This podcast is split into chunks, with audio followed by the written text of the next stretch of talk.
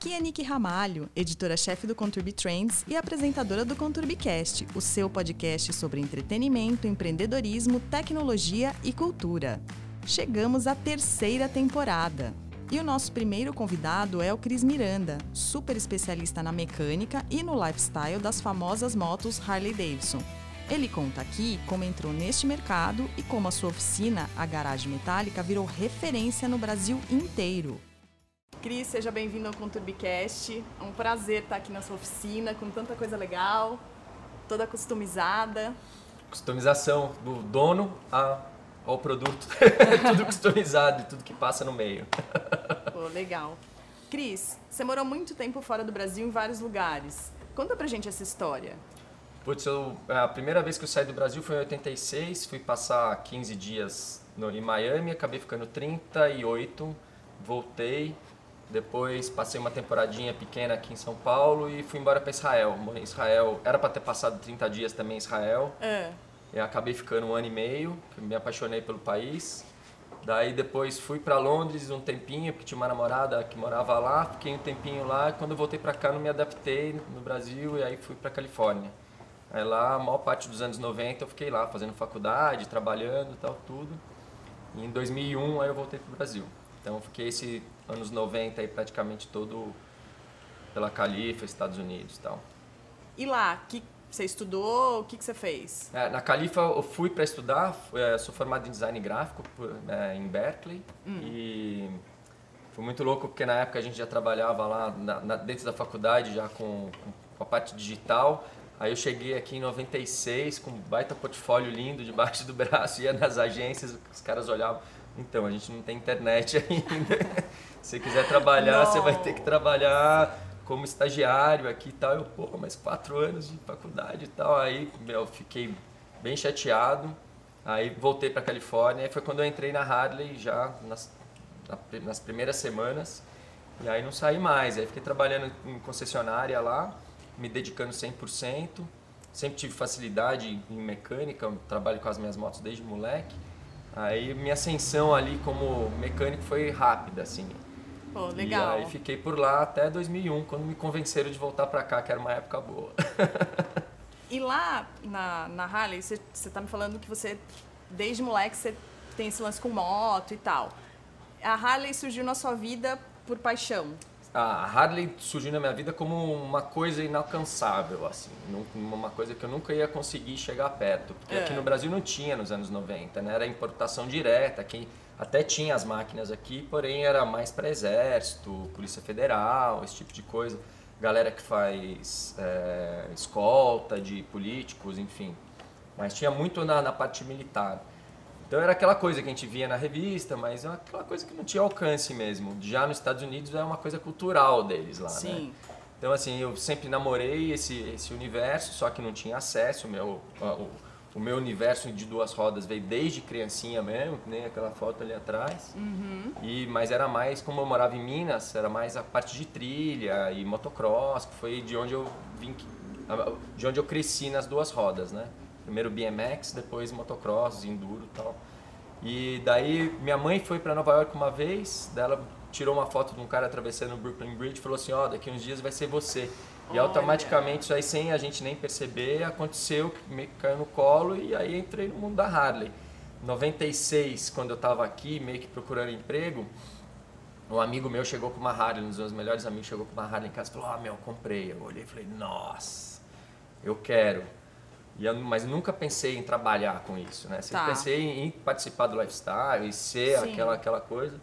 E aí meio que caiu no colo, meu. Aí a paixão virou o trabalho, que virou a realidade, que virou o meu futuro, assim.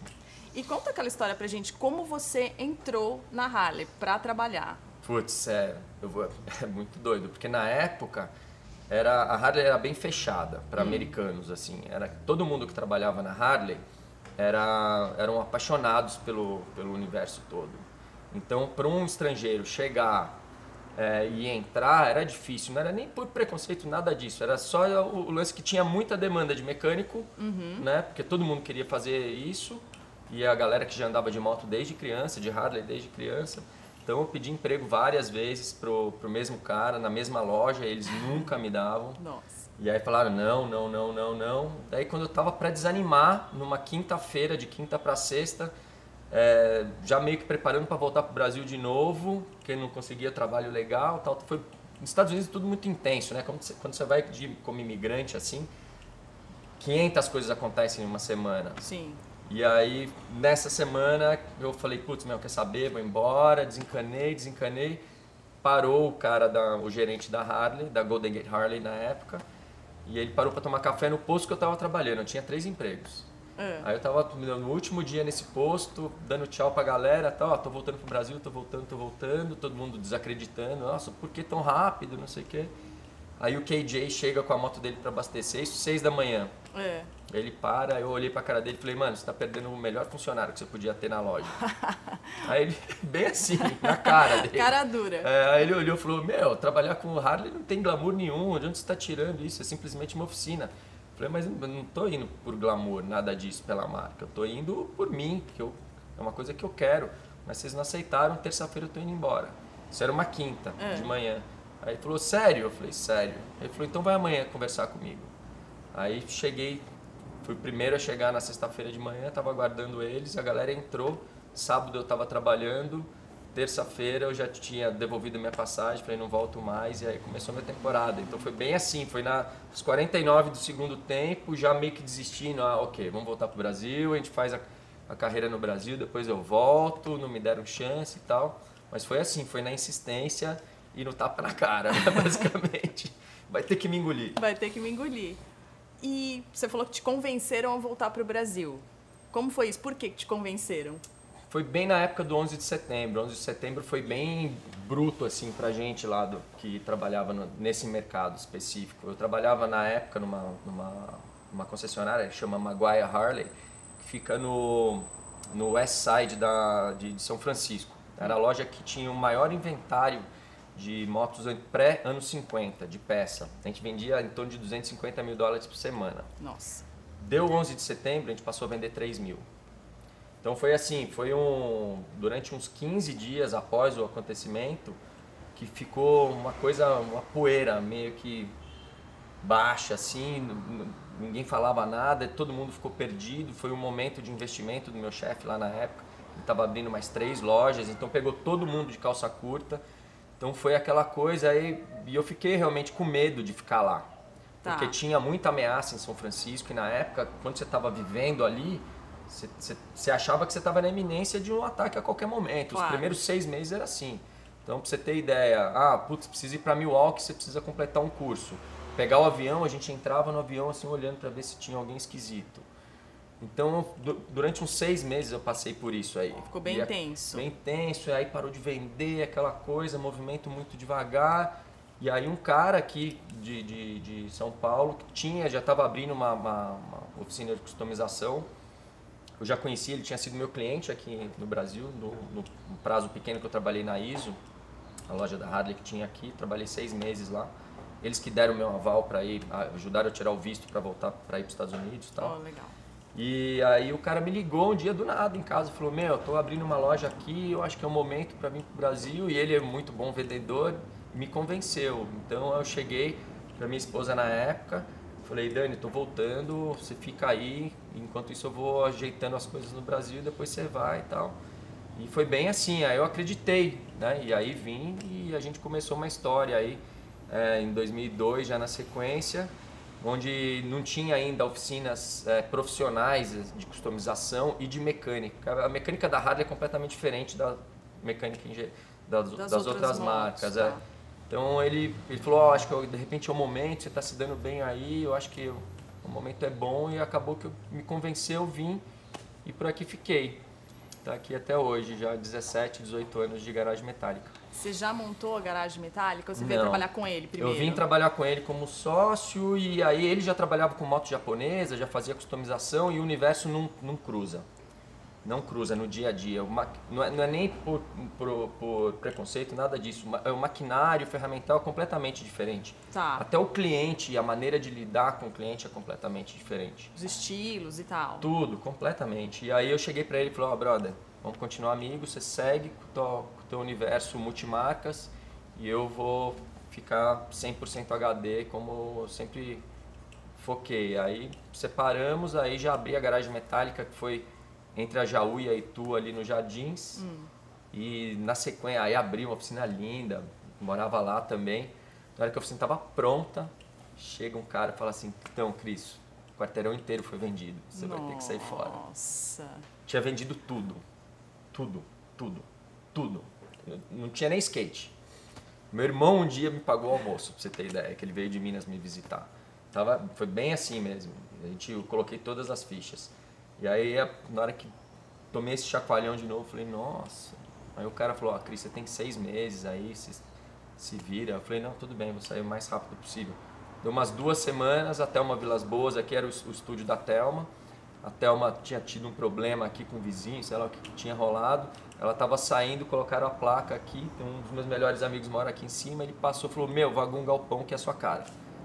E aí a gente Corre. já entrou aqui, estamos aqui já tempão, já é meio que meu já, por mais que seja alugado, infelizmente, é, já é meio que meu. Uso capião. Uso capião. E como é gerenciar seu próprio negócio?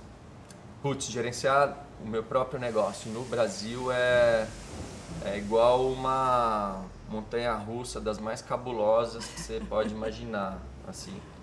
Porque é literalmente um leão por dia, não tem nem, não tem nem medo do clichê do leão por dia, do, do é, a, a, instabilidade do nosso país, politicamente falando e financeiro automaticamente falando também, é, faz com que a gente gaste mais tempo em organização, em planejamento, do que com a mão na massa mesmo. Assim. Então é, é uma briga diária, de, diária mesmo, de acordar e falar, poxa, eu quero trabalhar com a moto, mas não, eu tenho que fazer um planejamento. Putz, não posso é, ficar demais em cima das motos, porque eu preciso me organizar, porque pode ser que dê uma dor de barriga daqui 30, 60 dias. Então é, é exatamente o holocauster, cara. É, vai, sobe e desce. Se você não tiver 100% focado no papel, as motos não saem.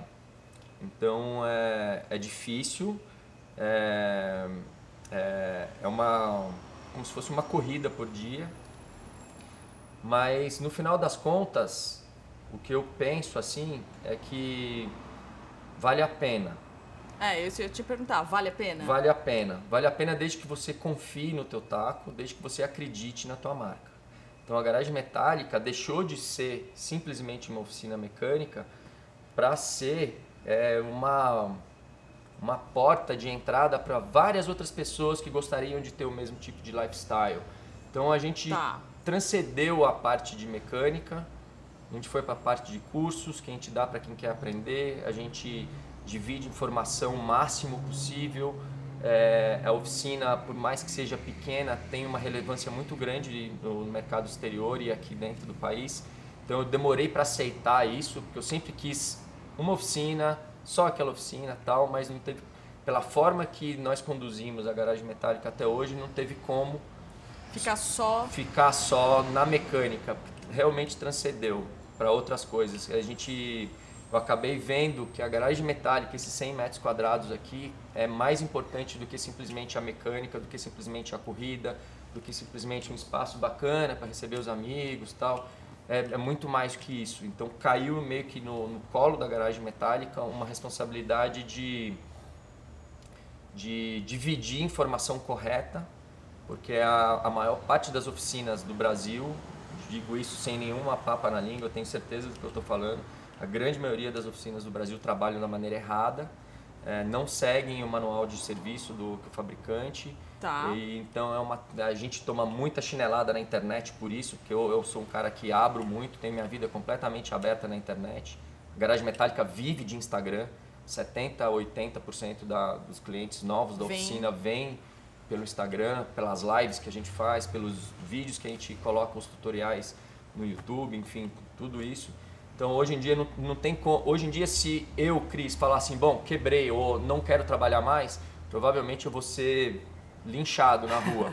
Vai ser crucificado. Exatamente, por causa disso, entendeu? Então eu acho que transcendeu é, é, é, simplesmente o, o rótulo oficina.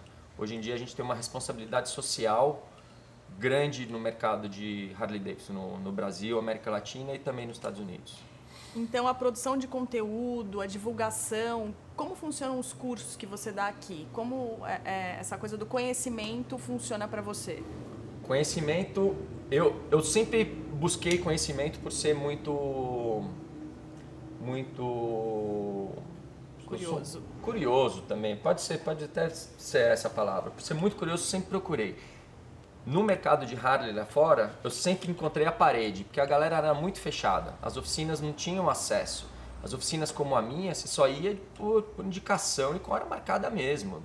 Ninguém abria a porta assim com facilidade. É bem exclusivo. Foi. Hoje Meio que um underground, Sim. uma contracultura, uma coisa meio assim. No Japão ainda é. Uhum. As oficinas que nem a minha, você- dificilmente você consegue entrar, a galera trabalha armada, é aquela coisa bem outlaw, essas coisas todas. A, a- pelo fato de eu ter tido tanto problema em conseguir esse acesso a essas pessoas, que para mim são importantes até hoje, na época eram mais importantes ainda, eu optei por dividir tudo aquilo que eu vou aprendendo. Que eu não, não parei de aprender, é uma coisa diária, né? As motos mudam diariamente, os fornecedores mudam diariamente. Então, quando veio o lance de internet, que a gente começou a usar a internet como vitrine da oficina, né? como Fe- marketing. Facebook e depois é entrando a parte de Instagram, essas coisas. Eu falei assim, poxa, é hora de dividir um pouco. Porque o que, que acontecia? Entrava uma moto com umas coisas tão bizarras que eu falava, meu, não é possível que as pessoas, que um mecânico fez isso. Então a gente ia e colocava na internet, falava, ó, gente, é, não para criticar o mecânico, e sim para mostrar a maneira correta de Sim. ser feito. Então, por exemplo, instalar uma bateria numa moto, por exemplo, o terminal tem que ir de, de um certo jeito. Chegava a, a moto aqui com a, com a bateria instalada errada, quase quebrando o terminal, eu falava, gente, não é assim, pelo amor de Deus, não façam isso, porque uma bateria é cara, quase mil reais. Sim. Então você tem que fazer desse jeito. Foi assim, meio que organicamente. Tá. E aí foi, eu falei assim, meu, quer saber, eu vou dividir tudo que eu sei, vou dividir com todo mundo. Eu não tenho medo disso, entendeu? Eu acho que quem segura informação hoje em dia é ignorante. É quem sai perdendo. É quem sai perdendo, mesmo. E esse, esse seu mercado de customização é muito nichado. Completamente. E você já me falou que você te- os clientes vêm pelo Instagram, pela, pelo YouTube, que né, Uhum. conhecem você. Como você faz esse giro? Como você mantém a clientela? A manutenção dos caras é assim, que é na oficina aqui tem várias frentes, né? Você tem uma frente que é de corrida hoje em dia, que a gente está bem focadão nisso aí. Você tem uma outra parte que é a fabricação da moto do zero. A moto não existe, começa do zero, você Você- faz de acordo com o cliente. Você faz o projeto para Projeto ele. inteiro do começo ao fim, até o cara subir aqui, pôr a bunda em cima do banco e sair andando. Ah, que legal. Daí você tem a parte de customização, que é gigantesca, que é desde uma troca de guidão até uma customização complexa de troca de chassi, esse tipo de coisa. E você tem a parte de mecânica. Então tem todas essas frentes. Tá. Meio que foi a- foram acontecendo. Cada frente dessa eu tenho uma maneira de estar em contato com o cliente de certa forma. Por exemplo, o cara entra para fazer uma revisão, as nossas revisões da Harley existe um calendário. Então é a cada seis meses. Então a cada seis meses o meu irmão sobe no computador e fala, ó, sua moto passou aqui fazem seis meses, precisa. Então é assim, existe essa reconexão com o cliente com, O tempo dire- todo. o tempo inteiro. É, a parte dos vídeos ajuda a gente na customização, na corrida e na fabricação. Então os caras estão sempre vendo a gente criando conteúdo. É, tem gente que o pessoal que é super da internet fala: você é louco, você coloca às vezes 10, 15 posts num dia ou 20 stories. Eu falei: meu, eu- é tudo orgânico, não é nada pensado. Tudo isso que eu. Você que- vai fazendo. Tudo isso que todo mundo vai vendo na internet da garagem metálica não tem nada super pensado. A única coisa que tem pensado é a maneira que a gente vai fazer um vídeo melhorzinho no YouTube com o celular. Que o meu irmão me ajuda, eu, a gente se ajuda aqui. Tá. Então a conexão é via é, é, essa, esse envio de mensagens e e-mails para trazer os caras de volta, mantê-los aqui. E conteúdo novo, quando a gente tem uma coisa que é a cara de algum cliente específico, a gente sempre vai e manda para aquele, aquele cara. Fala, ó, tá acontecendo isso. E assim os cursos também.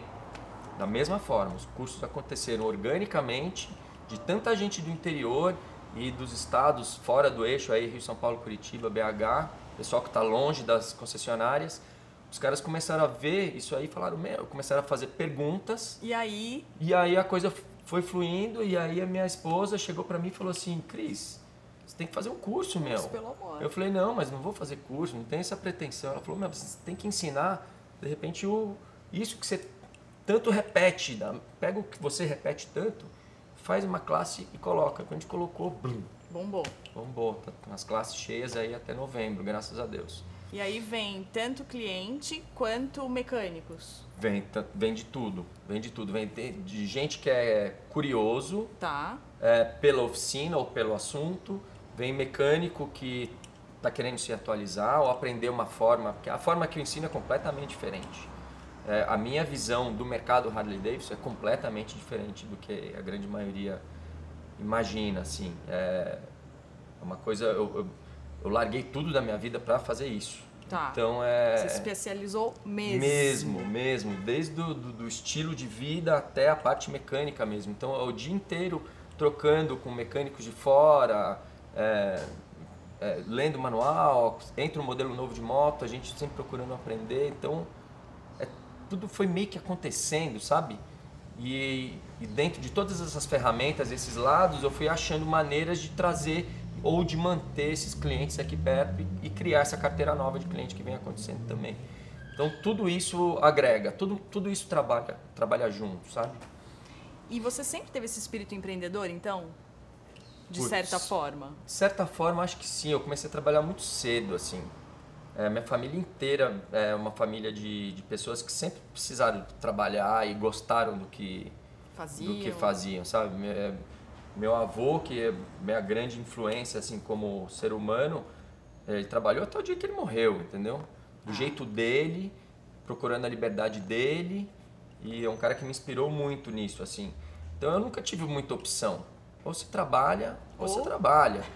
E vim para o Brasil depois dessa temporada lá, é, te faz crescer nessa parte do para criar coisas, né? Porque eu, eu acho que o, o país é um, um polo grande de, de, pessoas assim por causa do, desse alto e baixo que acontece diariamente com a gente. Se você não aprender a rebolar, meu, você não sobrevive. Vai ser esmagado. Você vai ser esmagado. Ou por você mesmo, que você entra dentro de um buraco, ou por todo mundo que vai vir em cima de você. Tudo acontece muito rápido.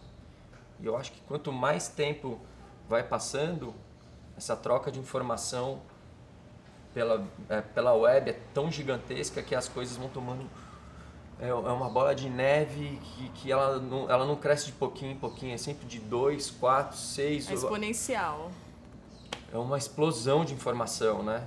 Então e você tem que acompanhar. Você tem que acompanhar. Então acho que é uma coisa que meio que veio naturalmente, e como eu nunca tive medo de trabalhar, sempre precisei. Não foi difícil. Não foi difícil, não foi difícil. Quais são suas principais referências nesse mercado de customização, aqui e fora? Aqui eu nunca tive nenhuma referência de customização, eu tive referência de mecânicos. Tá. É, quando eu comecei a, a, a mexer com moto, sempre tinham em competições ou em eventos mecânicos de relevância. Então a galera das antigas, o pessoal dos anos 70, dos anos 60 que eu conhecia, alguns estão vivos ainda, que olhava e falou, nossa, é uma maneira diferente de trabalhar, tal, tudo. Mas o clique que me deu, tem um cara que chama Jesse James, que começou uma, uma empresa que chamou West Coast Shoppers nos anos 90. Ele, assim como eu, veio é, de, de uma, uma, infância normal, nada de muita, muita coisa, mas foi sempre um cara que gostou de trabalhar com as mãos. Em 99, 98 para 99, tem, tem uma revista que existe até hoje, chama Street Chopper, que fez uma, uma, uma reportagem com ele, com o Jesse James. E eu li a reportagem, vi as motos, e as motos do cara conversaram, as duas conversaram comigo na hora, assim, eu olhei e falei, nossa. Aí eu olhei e eu estava justamente num processo de começar a fazer customização nos Estados Unidos. Tá tava meio que faz, passando da, fazendo uma transição entre a mecânica yeah. dentro da Harley mesmo, mas da mecânica para customização. A galera meio que viu que eu tinha a mão, que eu tinha um gosto específico e tal. E aí eu li a reportagem desse cara e eu olhei e falei, porra, meu, dá para viver bacana, livre, fazendo do jeito que eu quero nesse nicho. Foi o primeiro estalo. Aí eu comecei a acompanhar ele na sequência É, é, o Discovery lançou um, uma série com ele que chama Motorcycle Mania, que tem hoje em dia disponível no YouTube ou no canal do, do, do Discovery. Aí eu assisti a primeira, o, a, o primeiro programa e o primeiro episódio, que são três. Aí nesse episódio ele não mostra só ele, ele é um cara muito generoso, ele pega pessoas que ele admirava dos, dos anos 80, dos anos 70 e colocam nesse vídeo. É, esse vídeo realmente mudou minha vida, assim. Aí eu olho e falei, meu, puta, Indian Larry, nossa, esse cara eu já ouvi falar nele, mas esse cara tem 30 anos de carreira. Aí ele começou a explicar e dar valor pelo cara, eu falei, eu é posso isso. ser isso. Foi bem, o clique foi esse, eu me lembro do dia. Olhando a, a, a revista assim, eu tenho essa revista guardada ainda. São duas motos, uma o negativo da outra. Uma é branca e preta, a outra é preta e branca. Ah, é? Aí eu olhei e falei assim, putz, dá, vou seguir aí. E não tinha ninguém fazendo isso aqui no Brasil. E aí eu falei, nossa, meu, se eu voltar pro Brasil, o que eu vou fazer lá? A galera vai achar que eu sou louco, né? E aí foi quando esse cara entrou em contato e falou, ó, oh, meu, aí eu falei, caramba, tem... Tudo a ver. Tem um caminho ali a ser seguido, posso começar alguma coisa no país. E aí a gente chegou aqui, foi assim, foi bem desse jeito. Então o Jesse James até hoje é um cara... É um cara que sofreu muito com a mídia, um cara que escreveu um livro muito bacana sobre a história dele, de cada detalhe. Eu me identifico muito com ele, com o lifestyle dele. Hoje em dia ele mora no Texas, meio que isoladão. Ah. Meio que é uma coisa que eu gostaria também mais no futuro trabalhar no meu tempo, sabe? Sim. Poder cuidar mais de dos meus que estão em volta. É, é uma coisa que vai com certeza acontecer. Se Deus quiser, eu vou conseguir passar esse meu bastão pro meu irmão para ele conseguir ir formando outras pessoas é, que vierem, mas o Jesse James é uma figura que ele nem sabe disso, assim, porque ele mudou a vida de várias pessoas no, no final dos anos 90. É, por mostrar que a gente se soldar bem, se, troca, se souber exatamente se o que está um fazendo. Bom trabalho. Exatamente. Eu acho que toda essa onda de barbearia, é, de, de tudo isso manual hum. que voltou hoje em dia, é coisa... vem dos anos 90 por pessoas como o Jesse James que falaram: ser soldador é legal, ser pintor de carro é legal, ser é, é, trabalhar com CNC é legal pra caramba. Entendeu? Todo esse universo, correr, ser chefe de equipe é legal pra caramba, você pode viver disso. Então todo esse universo de manufatura, eu acho que foi dado valor nos anos 90 por pessoas como ele. E, e ele falou assim na hora, ele falou assim, meu, tornei as profissões que eram eram vistas de cima assim para serem, serem iguais e terem a mesma relevância. Na hora que ele terminou o vídeo, assim, eu olhei e falei assim, nossa, nunca tinha pensado nisso. E aí vem todo um universo, até camisaria aqui em São Paulo hoje em dia. Galera de bar, de, de, de, de bar os bartenders à noite. Eu acho que tudo isso, é, todo esse tipo de trabalho começou a ser dado valor a partir dos anos 90. Vem ganhando relevância. E vai crescer mais.